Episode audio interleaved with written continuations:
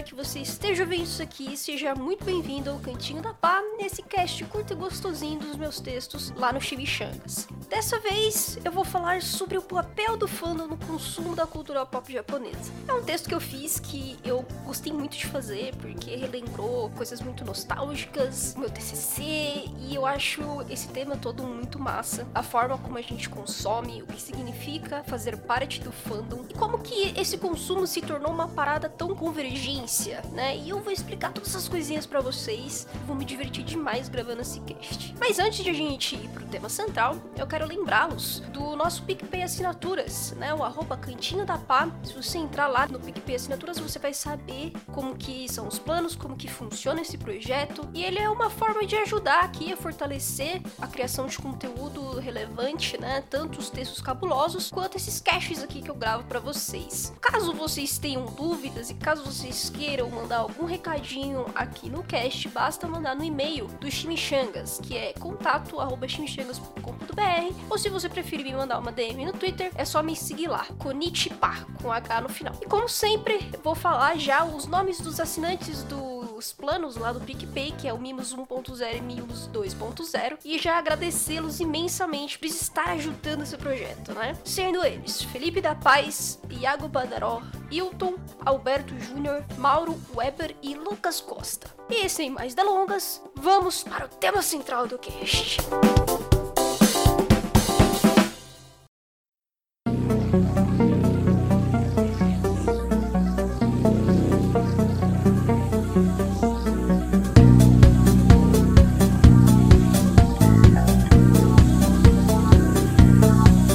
Esse episódio aqui pode parecer muito na caruda, tipo, tá, ok, Paulo, você tá falando de fandom e consumo de cultura, beleza. Mas o legal desse cast aqui é que eu vou contar para vocês, mais ou menos, como que foi construído o fandom no Japão e como que os mangás e os animes, né, a cultura pop japonesa, acabou se internacionalizando e veio pro ocidente. Então tem aí informações históricas, tem informações culturais, tem curiosidades, tem nostalgia, então é, você mistura tudo isso, você junta tudo isso e fica uma coisa muito massa. Esse texto eu fiz de primeira, também porque escolheram lá no meu Twitter, né? Eu gosto de fazer algumas enquetes lá no Twitter para saber o que vocês querem que eu escreva, que quais assuntos na verdade também importam para vocês. E aí nessa vocês escolheram eu falar sobre consumo da cultura pop japonesa. E aí eu voltei a reler alguns livros meus, principalmente do Henry Jenkins. Eu sou uma putinha mesmo do Henry Jenkins, esse cara cheiroso do Mitch,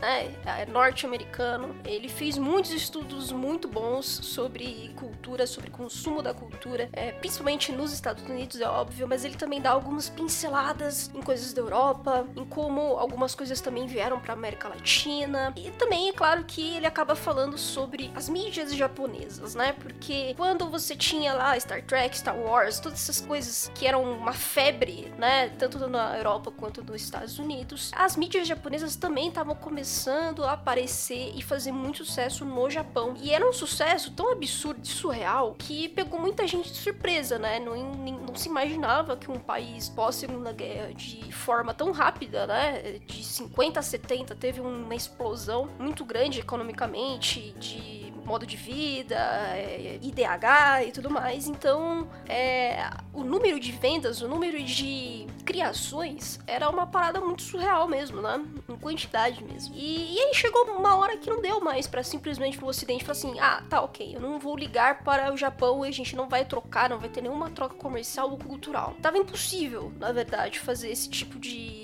barreiras. Então foi aí que tivemos finalmente uma mídia japonesa oficial, decente e pelo menos tendo um pouco mais de respeito pelo ocidente. Então tudo isso tem aí muitas doses de história, tem muitas doses curiosas, que é muito massa a gente saber. Esse cast aqui em específico vai ajudar bastante quando eu fizer o texto de pirataria, gente, porque como vocês sabem lá no PicPay Assinaturas, a gente tem algumas metas, né, no projeto de contribuição. A primeira primeira meta foi batida, que eu vou falar sobre pedofilia na cultura pop japonesa. Eu já estou fazendo, quem acompanha lá no Twitter sabe que é um assunto super polêmico, muito espinhoso, e eu tô tentando ter todos os cuidados possíveis para passar informações legais, com dados, documentários, com bastante referência, pra gente ter uma noção, né? Pra gente também desmistificar essa ideia de que, ai, Japão e pedofilia, ai, que coisa horrível, que não sei o quê. Mas também falar isso com um pouco mais de argumento, com um pouco mais de embasamento casamento. E não ficar, às vezes, jogando muito preconceito ou por vezes falando abobrinha, né? Falando coisas que não são tão verdade assim, que acaba prejudicando, né, as pessoas a entrarem nesse mercado também. Então aí, todas as informações desse texto vão ajudar a gente a saber, pelo menos, debater com as pessoas, tanto de dentro da comunidade quanto de fora, que também pode entrar nessa comunidade. E a segunda meta, que ainda não foi batida, é sobre pirataria. Eu sempre quis escrever mais sobre isso, e nos livros que eu li para escrever esse texto sobre consumo do fandom, tem algumas coisas que falam aí de pirataria. Então esse texto ele já vai ser, digamos, uma basezinha para vocês entenderem até que ponto a pirataria vai né? A gente fala de pirataria e sempre vira uma discussão ali no Twitter, uma, uma polêmica, uma treta, e, e no fim a gente acaba tendo uma discussão assim até bastante rasa, né? A gente não fala muito os níveis de pirataria, o que significa você consumir um mangá ou um anime de forma pirata, qual é a consequência de você consumir essa pirataria tanto pro Japão quanto pro Brasil. Então você tem várias coisas que influenciam, não só numa questão mercadológica, tá? Então é, a pirataria ela também também tem toda uma questão cultural e ética dentro do próprio grupo de pirataria, sabe? É uma coisa muito doida. E esse texto sobre consumo da cultura é muito massa porque o Henry Jenkins ele faz um histórico de como as mídias japonesas elas eram realmente é, recebiam um preconceito muito grande por parte do Ocidente. E justamente por conta dessas barreiras étnicos, né, e culturais, você tinha ali um, uma prepotência muito grande do Ocidente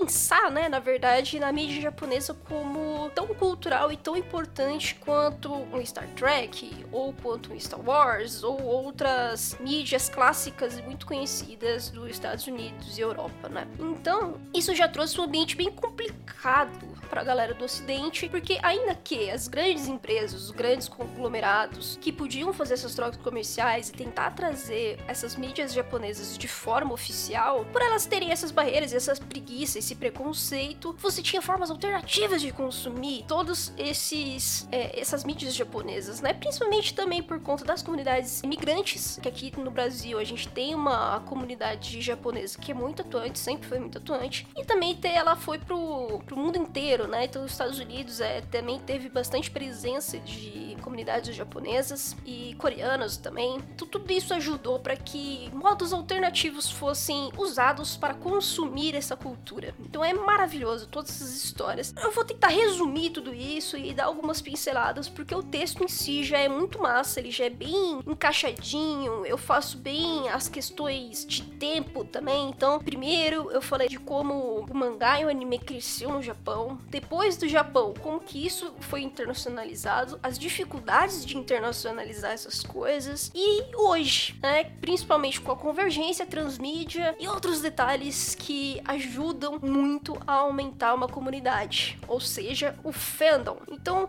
Vamos lá. Primeiro, eu acho que, antes de mais nada, hoje, em 2020, quando a gente fala em consumir cultura pop japonesa, é muito fácil a gente falar sobre as opções que temos, né? A gente tem as plataformas de streaming, né? Tem Netflix, Crunchyroll, Prime Video e High Dive e enfim. E além disso, a gente também tem as próprias editoras aqui no Brasil trazem os mangás de forma oficial. Então, assim, quando a gente fala de consumo, logo a gente já pensa, ah, eu assisto meu animezinho lá na Netflix, mano. Ah, o JBC publicou Akira, eu fui lá e comprei, porque eu gosto de Akira. E, assim, mais engraçado disso, que hoje a gente tem uma facilidade no consumo dessas coisas, né, de games, animes, mangás, é, os doramas, né, filmes também asiáticos, com toda essa facilidade, só que, tipo, 10 anos atrás, isso era um uma realidade completamente diferente, né? E era tão diferente que você chega até a ser meio doido a gente pensar nisso, né? Em 2010, eu ainda não tava nem começando a minha faculdade, era tudo muito diferente, né? O nível dos celulares era diferente, a internet também era diferente, a gente ainda tinha o Orkut, por exemplo, o Facebook ainda estava dando seus passos aí para ser uma rede social importante. Então, assim, muita coisa era diferente, muita coisa era diferente. E esses consumos, assim, também eram diferentes. Não existia essa facilidade de a gente assinar Netflix. A Crunch, é, apesar de ela ser de 2006, ela veio pro Brasil, se eu não me engano, em 2012 apenas. E ainda com um catálogo bastante limitado, com algumas limitações técnicas também. E hoje ela é muito melhor, muito melhor. E até mais em conta do que era na época. Então, assim, se em 2010 era muito diferente, então imagina quando os, os mangás modernos e a indústria da animação começou a crescer de volta, né? Depois da Segunda Guerra Mundial no Japão.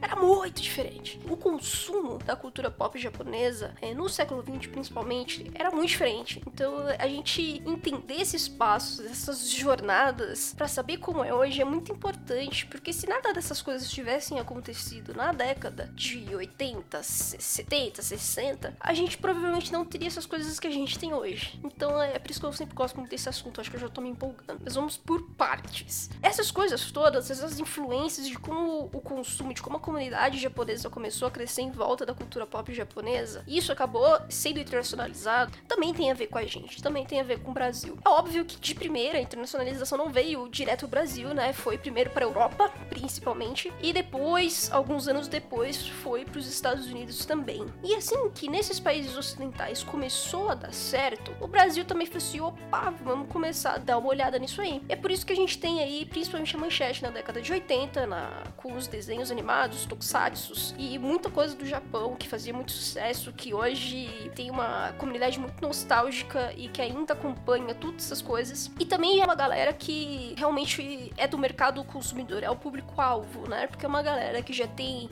mais de 30 anos, né? Pelo menos quem acompanhava realmente da manchete e lembra das coisas da manchete, né? Eu mesmo sou de 92 e eu lembro basicamente quase nada. Eu era muito pequena, então as coisas que mais me influenciaram foram realmente ali o SBT, Band, Globo, da TV aberta. E mas a Manchete ainda assim foi um expoente muito importante, ela que trouxe é, muitas obras e que apostou nessas mídias e acabou dando certo, entre aspas, né? Porque também a Manchete faliu, não sei se a palavra dar certo é exatamente correta, mas outras redes depois começaram a ver também que talvez passar esses desenhos é, fosse uma coisa interessante e boa. E óbvio que depois da televisão, na década de 90, e que muitas, que nem eu, tô com 27 anos, então eu lembro claramente da, da Sakura passando na TV, Cavaleiros do Zodíaco na Band, é, Dragon Ball também na Globo. Então, assim, muitos desenhos também no SBT. E uma coisa acabou puxando a outra, né? Com o sucesso de muitas obras que tiveram na televisão da década de 90 e o início dos anos 2000, você teve as editoras, né, brasileiras também tentando trazer os mangás pra cá né, os mangás oficiais, que,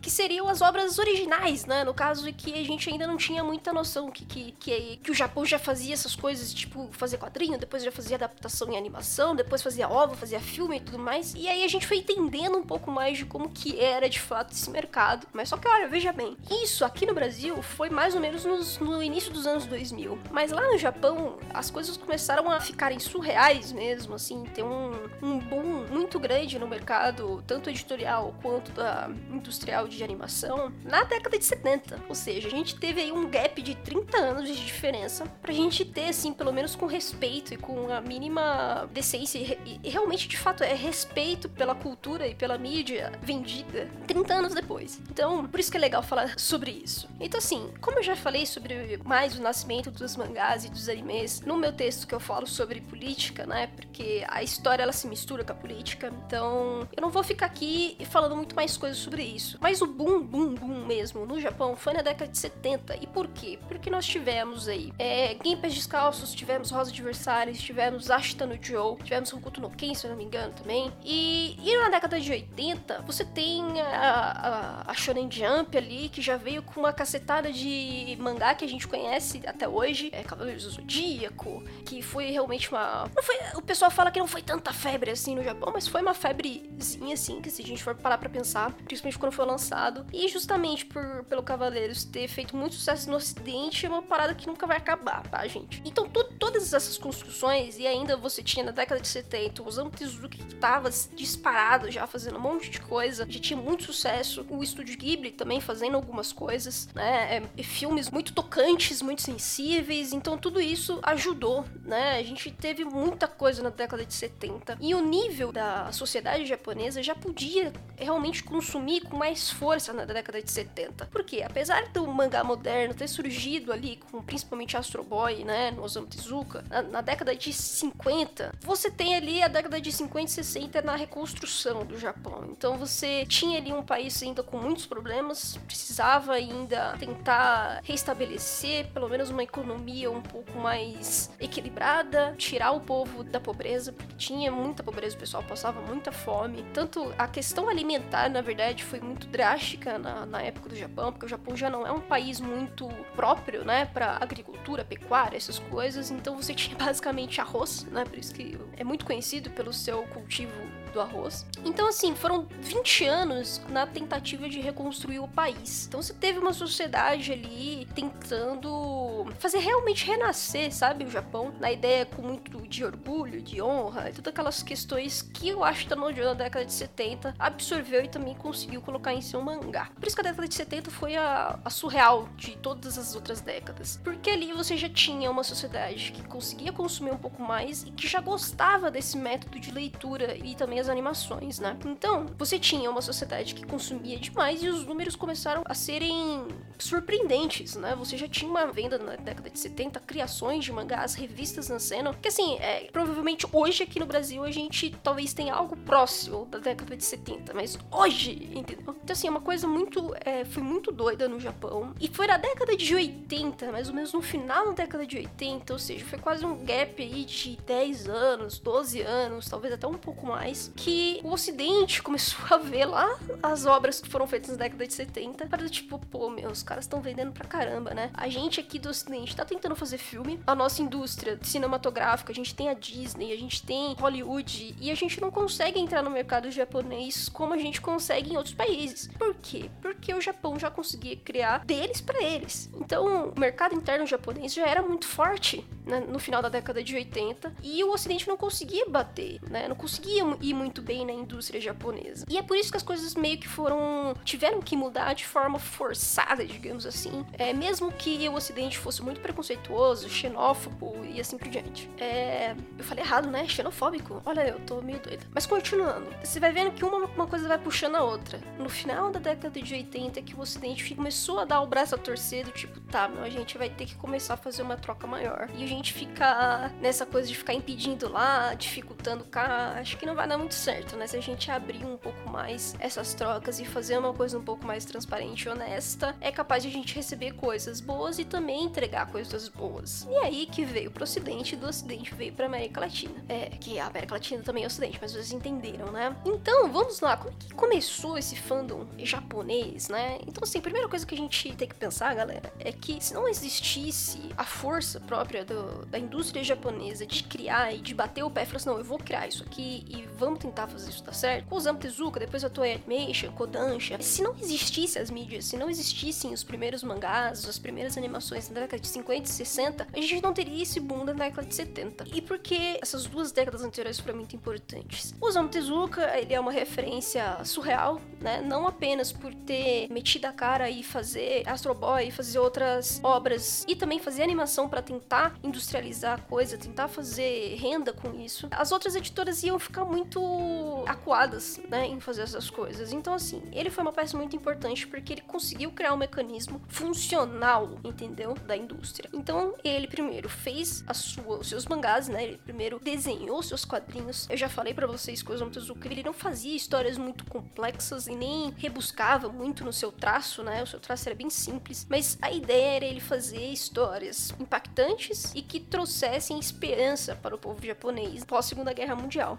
Então, com essa ideia, o que, que ele fazia? Ele fazia o seu mangá e depois de um tempo ele trabalhava na animação. Então ele utilizava, óbvio, algumas técnicas e ideias do Ocidente, principalmente da Disney, e ele adaptou isso para a realidade dele. Então ele conseguiu fazer um método de trazer o mangá também pro pro cinema ou pra televisão de uma forma um pouco mais rápida e com menos custo que a Disney fazia. E aí, como ele conseguiu fazer essa indústria ser funcional, as outras também começaram a ver que era possível explorar esse lado, né? Então é aí que veio Kodansha, é aí que veio Toei Animation. Então a Toei Animation, o que ela fez? Na ideia do Osamu Tezuka, ela começou a pegar histórias em mangá que faziam sucesso já com a galera. Então por isso que Cyborg 009, Mazinger Z, Mazinger G, olha lá, eu não sei direito os nomes. Mas é, ela começou a pegar essas histórias da década de 60 e 70 ali, que começaram a fazer muito sucesso com a galera, ela começou a adaptar essas histórias pra, pra televisão. Então, essa ideia de mercado no Japão não era comum no ocidente. Você tinha lá os filmes da Disney e você tinha os filmes da Disney. Você também teve os quadrinhos lá de, do Mickey e tudo mais, mas você vê que eram coisas até que bem diferentes. Era meio que uma parada meio turma da Mônica, bastante independente, né, das coisas que é, rolavam na, nas animações. E no Japão, ainda na década de, de 50, 60 e 70, eles juntavam uma coisa na outra. Então, a Mizuki Ito, que foi uma das estudiosas dessa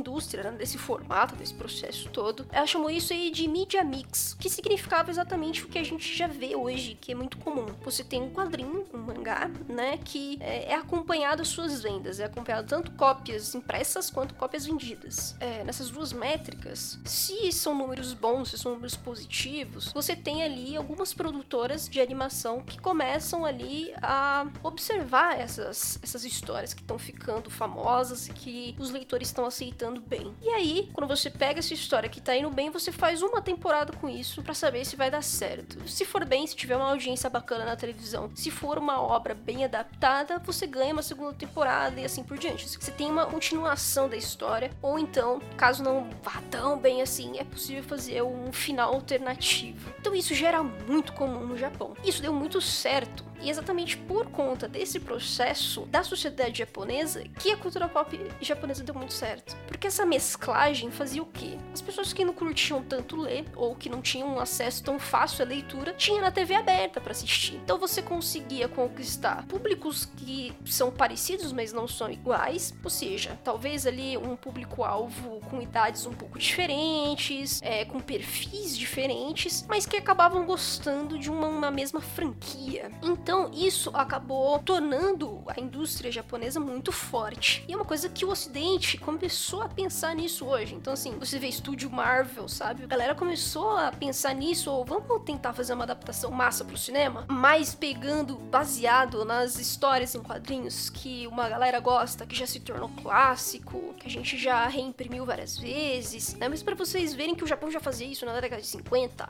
Então, isso foi uma, um ponto muito importante. Agora, quando a gente vai falar da internacionalização disso, como esse sucesso desse processo industrial foi muito notado pelo Ocidente, ainda que você tinha essas barreiras todas que eu falei para vocês, o próprio Japão também dificultou um pouco o acesso a mangás, principalmente, né? Porque ali no Japão, gente, o que importava bastante era como a obra original era, era sentida pelo mercado. É claro que hoje você tem aí produtoras que fazem animes originais, ou então que pegam light novels, ou é visual novels mas mais antigamente o mangá era a obra original de praticamente tudo. Então você tinha que ficar observando os quadrinhos para então você ver se teria uma, uma adaptação em desenho. E o próprio Japão, ele via um pouco com desconfiança essas questões do mangá, porque o mangá ele era uma forma de leitura bem mais coloquial da língua japonesa. E foi como, como o mangá moderno veio depois da Segunda Guerra Mundial, você começou também a ter várias misturas da língua inglesa no meio dos mangás. Então os estudiosos, os mais intelectuais intelectualizados ali do Japão, eles olhavam o mangá com uma forma, com um olhar bem, assim, distorcido, sabe? De desconfiança. Porque talvez faria as crianças lerem menos e estudassem menos sobre a própria cultura e sobre a própria língua. Então, nas escolas, principalmente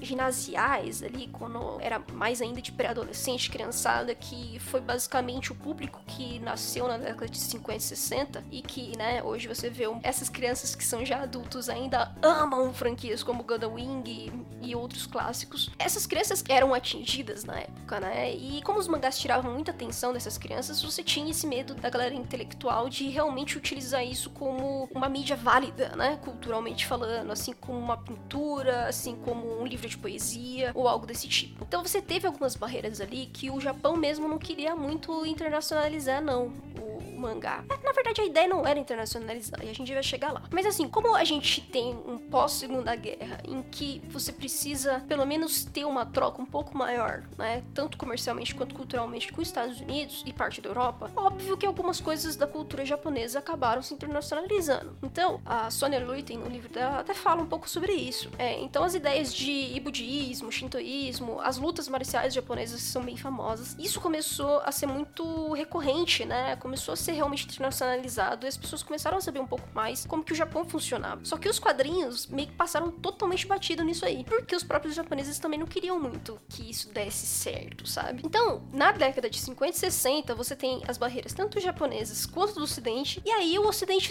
não sabia muito bem como esse mercado editorial funcionava e como essa mídia mix realmente era funcional, velho, e um sucesso. Então, é por isso que pro ocidente as coisas começaram a ter um pé um pouco maior na década de 90. Na década de 60, gente, eu já falei isso também em alguns textos passados e caches passados, você teve a animação de Astro Boy, de Cyborg 009 é, e de outras histórias clássicas da década de 50 e 60 que passaram na televisão é, norte-americana e europeia. Mas assim, eles foram bem mais discretos, né, do que no próprio Japão. Então, mesmo que algumas obras conseguissem chegar no ocidente, elas nunca foram assimiladas e nunca foram valorizadas como um filme de Hollywood ou como uma animação da Disney, certo? Então, assim, você tinha algumas coisas bem pontuais, né, e que é, foram assim chegando um pouco mais e com mais força no final da década de 80. Eu já falei para vocês também em cast passado, uma das histórias que mais comoveu o ocidente, que abriu portas muito boas, foi Game Pés Descalços, que é de 1973, mas só que no ocidente, só no meio da metade pro final da década de 80 é que a galera começou a saber mais, porque saíram três filmes, né? Então eram filmes bastante impactantes, chocantes, trágicos. Então isso comoveu muita parte da galera do ocidente, porque é, elas não sabiam exatamente como tinha funcionado as bombas de Hiroshima e Nagasaki, entendeu? Você não tinha uma televisão atuante na década de 50, gente, né? Você tinha ali o início das coisas, ainda a era tecnológica estava nascendo. Então você tinha muita coisa que o ocidente não sabia direito como tinha acontecido. E Game Pés Descalços mostra os acontecimentos pós-bomba que, assim, são muito, muito fortes, né? Então, Game Pés Descalços foi muito importante. E não só ele, mas os filmes do estúdio Ghibli também foram muito bons. Então você tem aí o exemplo de Náutica, você tem Túmulo dos Vagalumes, que também foi muito impactante. E desde então, o Ocidente passou a olhar as mídias japonesas com um outro olhar. Então, assim, você tinha primeiro o Astro Boy, que era uma coisa mais infanto-juvenil. E quando você pega um Genshi Pé Descalço com uma história muito mais pesada, você vê, opa, pera, essa galera realmente quer contar histórias muito boas. Então, basicamente era isso que o Ocidente tinha no final da década de 80. E no final da década de 80 foi também quando a internet, o www, www foi difundido, né? Saiu das universidades e começou a pegar a sociedade mesmo, comum. Aqui no Brasil, a gente pegou mais a internet com mais força nos anos 2000. A gente realmente sempre foi um pouco mais atrasado que o resto do mundo. É, no caso, o resto do mundo de primeiro mundo e assim por diante. Mas, na época, antes ainda da internet ser uma coisa muito propagada e tal, você tinha fita VHS, né? Foi a fita VHS que ajudou bastante a difundir as histórias japonesas. Por quê? Como os Estados Unidos, principalmente, estava dando barreiras grandes na década de 70, até meados da década de 80, para os desenhos é, japoneses, então muita coisa passava apenas na TV fechada, na TV paga. E é, alguns tradutores que conheciam o japonês, eles conseguiam pegar a obra original, colocar no VHS e fazer as legendas pela própria força mesmo, por saber a língua. O próprio Mitch, o Henry Jenks, escreve um pouco mais sobre isso, se vocês lerem o texto vocês vão ver. Ele fala que um grupo, né, do Mitch, que gostava muito da cultura pop japonesa e que gostou muito de assistir Astro Boy e tudo mais, ainda na década de 80, veio Akira, veio Ghost in the Shell, então você tem ali obras que são mais cyberpunks, que são mais ocidentalizadas, digamos assim, entre aspas, que chamava atenção, né, na verdade, do ocidente, porque ali na década de 80 você tinha uma parada meio é, cyberpunk rolando mesmo, então você tem ali essa comunidade do Meet que faziam essas fitas VHS, eles gravavam as fitas VHS e disponibilizavam para quem quisesse ver com legenda em inglês. Olha aí a pirataria alternativa acontecendo em plena década de 80 e início dos anos 90 também. Isso durou até um pouquinho mais, tá? Quando ele, quando a internet começou a ser mais difundida nos Estados Unidos, você tinha os tais IRCs, né? Ou é, aqueles softwares de troca de arquivos, né? Meio parecido com o Emule, né? Que a gente usava para música, mas só que era meio pra arquivos gerais, né? Funcionava assim, mano, acho que deve ter uma galera aí que entra em IRC e Mirk e assim por diante. E era uma coisa assim, era muito doida, né? Como as coisas funcionavam. E era possível trocar os arquivos, então muitos mangás começaram a vir de forma pirata dessa forma, né? Pelo IRC, Mirk e também os animes. E isso aqui no Brasil, apesar de a gente estar tá mais atrasado, né? A gente recebeu isso mais em 2000 e tudo, a gente também teve esses processos assim, que o meu irmão mesmo, que é bem mais velho que eu, passou por isso, então ele baixava as coisas por IRC, então é meio doido mesmo que isso é uma verdade. Então, a pirataria alternativa, ela existia, sabe, praticamente desde o início das coisas. É, justamente porque as trocas culturais e comerciais entre os países asiáticos e ocidentais é, tinham muitos problemas, né? Tinham muitos problemas. E quem fala mais disso é o Paul Gravet, tá? Eu tô falando pra vocês lerem o texto porque lá eu explico melhor todas essas questões. Então, assim, foi na década, no final da década de 80 até os anos 2000 ali, que as mídias japonesas começaram a ser vistas pelo mundo, assim, com mais respeito. Então eu vou até ler um trechinho do livro do Paul Gravet que mostra um pouco desse crescimento. De acordo com uma pesquisa do Instituto de Pesquisa Marubeni, as exportações de quadrinhos, filmes, arte e videogames japoneses cresceram 300% entre 1992 e 2002, enquanto outros setores exibiram um crescimento de apenas 15%. Então, assim, isso o Gravet trouxe esse dado em 2004, né, no livro dele, para vocês verem como que a cultura pop japonesa começou a ser muito importante, né? A gente também teve os games que a gente não pode esquecer, né? Nintendo e papá, que tem até nintendista até hoje, com razão, porque tem muita coisa boa. E tudo isso ajudou muito, né, o ocidente a ver. E aí a gente vai pro lado do que eu gostaria de falar, que é o tal do fandom em transmídia. Então vocês estão entendendo que o fandom ele foi criado justamente porque uma mídia surgiu, e aí teve a mídia mix japonesa, então isso começou a aumentar as vendas no Japão. Então internamente o Japão já conseguia realmente manter uma indústria funcional, que tinha lucros, que era possível trabalhar de forma séria, profissional profissionalizar mais, trazer mais tecnologias, e é por isso que é o que é hoje. E aí, quando internacionalizou isso, a galera lá do Meet, que fazia VHS, que disponibilizava as coisas de forma alternativa, tudo isso forma um fandom, né? Então, assim, é, é claro que você tem fandoms, assim, mais regionais, então, vai, por exemplo, eu sou um amante de One Piece, né? Então, a gente sempre discutiu One Piece aqui no Brasil, desde o Orkut até hoje. Então, é, você tem ali um fandom atuante que não só compra o mangá da Panini, mas também discute discute o mangá, faz teorias, faz fanfics, faz fanarts. Então, assim, uma coisa muito maior do que simplesmente você ir lá e assistir o anime. Então, tudo, toda essa construção no Ocidente também fez parte da, de uma criação de uma comunidade atuante. E um dos papéis disso, que ajudou muito o crescimento, foi o tal da Media Mix no Japão, que hoje a gente pode chamá-la de transmídia. O que, que seria transmídia, gente? A transmídia, ela. Praticamente todos os países hoje, quando a gente fala de entretenimento, é, entretenimento, quando a gente fala de cultura, praticamente é, acaba fazendo parte de uma transmídia. Mas a transmídia é basicamente um conceito que é, é a ideia de reunir um, uma história que esteja em um universo. Então essa história, ela não precisa ficar limitada exatamente num livro, né? Se a, se a obra original foi pensada primeiro em ser um livro. Então esse livro que pode ter um universo ali vivo, muito bom, muito bem construído, é world building que faz sentido, que você tem é, uma cultura própria, você tem povos específicos, você tem uma economia X, tem governo tal, a política funciona dessa forma. Então, quando você tem esse universo vivo, você consegue desmembrar a sua história e ir para outras mídias, fazendo uma espécie de universo mesmo, uma convergência, né? Então, você, por exemplo, se tem um livro, você sai do livro, você vai para uma série, da série você vai para um jogo, do jogo você vai para um quadrinho um pouco mais diferenciado, talvez uma graphic novel, é, depois você pode ir para um, um programa de rádio ou e você vai mudando, você vai construindo seu universo em várias mídias. E aí, o mais engraçado disso é que como o Japão já fazia algo parecido lá com a mídia mix, hoje eles conseguem fazer isso com uma maestria surreal. Então acho que um exemplo mais claro que a gente pode ter é o próprio Pokémon, né? Tipo, mano, Pokémon é tipo, é surreal. E o bom da, da transmídia, gente, é que ela não obriga que as mídias, né, dessa franquia, elas sejam interligadas e cânones, obrigatoriamente, né? Então, por isso que é muito massa. Quando a gente tá falando de Pokémon e a gente vai falar das animações, ainda que os filmes com as temporadas façam sentido e, fa e tenham ali um cânone um dentro do outro, quando a gente vai para os jogos ou quando a gente vai para os quadrinhos é completamente diferente, mas só que aquele universo estabelecido que a gente conhece ainda permanece. É, se a gente joga os jogos de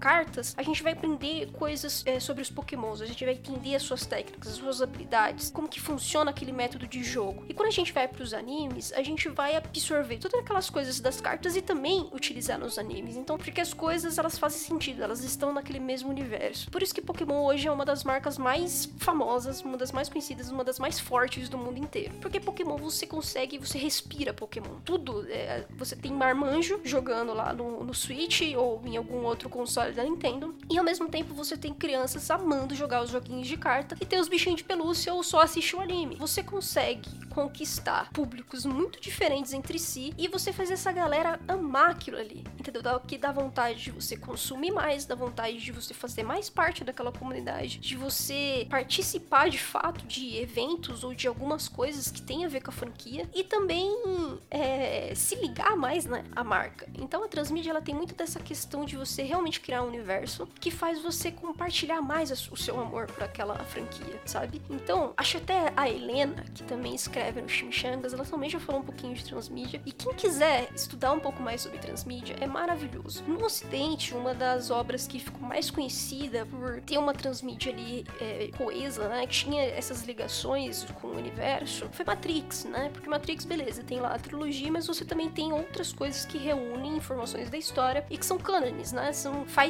faz sentido ali com aquele universo. Então você vai conseguindo pegar pistas e pegando informações de várias mídias e quando você junta, você tem ali uma coisa um pouco mais montada, com um pouco mais de sentido. Então assim, você consegue fazer parte de um fandom de várias maneiras, entende? Então por isso que hoje, quando você vê o Japão realizando essa transmídia, né, uma mídia mix evoluída, né, você tem ali uma, poss uma possibilidade imensa de você ter um consumo do fandom que é gigantesco, né, e que é uma galera apaixonada. Então você tem níveis de fandom, né, você tem públicos diferentes e todos eles estão ali, querendo ou não, eles gostam das mesmas coisas. O, o legal, assim, é que o fandom, ele não é uma coisa homogênea, ele não é uma coisa igual. Quando você fala fandom, você tá falando, sei lá, de um grupo de 50 pessoas, essas 50 pessoas são iguais, têm a mesma idade, têm o mesmo gênero, gostam exatamente das mesmas coisas, elas têm uma condição social igual. Não, é completamente o oposto, sabe? Então, é por isso que estudar fandom é muito massa, é muito massa, porque você consegue ter vários pontos de vista e você consegue entender melhor aquele público-alvo, aquela aquele potencial consumidor, para você saber o que, vai agradar mais ele ou não, ou como que eu posso discutir mais com ele sobre as coisas, ou como eu posso aprender mais com essa franquia nova, e assim por diante. Então você tem muitos caminhos que você pode ir. E o próprio Jenkins, ele chama toda essa criação aí que eu falei para vocês de fandom de cultura dos fãs. Então assim, principalmente quando são fãs que são alternativos, que nem eu falei para vocês do Meet, ou é, outros, é, outros tipos de fãs, que nem quando a gente comprava aquelas cartinhas falsificadas do Yu-Gi-Oh! Então, a gente também fazia parte do fã de Yu-Gi-Oh! mesmo, mesmo, mesmo consumindo pirataria. E aí o, o Henry Jenkins, ele chama é, toda essa convergência toda de cultura dos fãs. E aí ele diz, é uma cultura produzida por fãs e outros amadores para circulação na economia underground e extrai da cultura comercial grande parte do seu conteúdo. Então, é, como eu falei para vocês sobre lá as fanfics, as legendas alternativas, né, não oficiais, é, fanarts, você tem os cosplays, você tem é, toda essa cultura produzida de forma mais amadora e também você tem hoje um nível profissional muito grande, né? Você tem fanzines que você fala, mano, o cara criou uma história, a arte dele é maravilhosa, a história faz sentido, assim, meu Deus do céu, faz isso ser canon, pelo amor de Deus. Então você tem é, ainda hoje essa economia underground que funciona, né? E que, que traz o nome da franquia e aumenta realmente, sabe, o nome da franquia. Então, ainda que não seja uma coisa de apelo comercial muito grande, ainda da franquia oficial, você tem ali um fandom atuante, velho, fazendo as coisas e, e, amando aquilo, né? Se divertindo com aquilo, dando buzz para aquela franquia. Quando você teve todas essas construções no ocidente, é, na década de. final da década de 80, 90 e anos 2000, aí que veio as coisas pro Brasil. Então imaginem que se a gente não tivesse nada disso acontecendo no ocidente, a gente não teria essas coisas. E se a gente não tivesse as coisas no manchete, a gente também não teria nas outras redes de televisão. E se a gente não tivesse nas redes de televisão, os mangás originais demorariam bem mais para chegar aqui, né? Aqui a gente também teve uma atuação dos imigrantes que foi muito importante, porque eles compravam os mangás para ter um vínculo com o Japão ainda. Então, eles, lógico que eles falavam japonês eles tinham uma comunidade aqui no Brasil, tanto na Liberdade, e se não me engano, em Manaus também você tem uma comunidade japonesa forte. Isso ajudou bastante, né? Eles compravam os mangás originais para manter essa ligação, porque também eram obras mais baratas de você comprar do que você comprar aquela história de livro. E era uma forma de eles ainda se ligarem para as coisas recentes, né? Então, apesar de eles verem uma coisa um pouco mais coloquial, mais de entretenimento, aquilo ajudou muito eles manterem esse vínculo. E também manterem uma conversa aqui no, no Brasil, né? Manter pelo menos esse contato mínimo. A Sonia Luiten fala um pouco mais sobre isso no livro dela e eu acho isso muito massa. Então, a gente tem essas coisas todas que ajudaram o Brasil a entender que os quadrinhos japoneses também seriam importantes para cá, porque você já tinha ali um consumo razoável na manchete, você já tinha os imigrantes, e isso provavelmente montaria ali um público ainda que de nicho. E sem essas editoras japonesas, a gente também teria outras empresas se interessando, né? Então, hoje a gente tem é, empresas que fazem artigos, né, de decoração que trazem, que são distribuidores oficiais é, da Bandai e de outros, outras empresas japonesas. E as trocas comerciais acabaram se tornando muito importantes entre Brasil e Japão. Então, assim, é, sem essas coisas também das editoras, nós não teríamos uma, um interesse de pessoas aqui no Brasil terem uma Crunchyroll brasileira. Então, assim, uma coisa tá é, ligada na outra, sabe, gente? E é por isso que é muito importante a gente entender que o consumo não é só simplesmente ligar a TV e assistir o anime. É muita coisa, sabe? Se você tá assistindo, ainda que seja de forma alternativa, você tem formas de espalhar essa a história que você gosta de outras formas, ainda que seja formas alternativas. E talvez fazer isso ter um corpo bem maior do que a gente imaginaria. Nós temos sim condição de tornar esse esse fandom mais atuante e mais participativo. E é por isso que eu quero fazer o texto sobre pirataria, porque a gente vai um pouco mais fundo nessas coisas, entender por que que, por exemplo, nos Estados Unidos eles conseguem receber muito mais coisas no Japão de forma oficial do que a gente. Porque assim, aquela galera lá do Meet que fez as coisas totalmente alternativas na Europa, é, isso também aconteceu, é, principalmente em seriados. O que, que a galera fazia? Como ah, algumas pessoas não tinham acesso à TV paga ou algumas coisas dos Estados Unidos ou os países europeus às vezes também não tinham um com os outros, eles gravavam um programa que estava passando na TV aberta ou na TV fechada e como todo ali, todo, como toda a galera ali da Europa fala inglês, então você gravava no VHS, você conseguia colocar isso em carta e você enviava isso por correio. Então você também tinha, era uma forma, era uma pirataria alternativa, gente.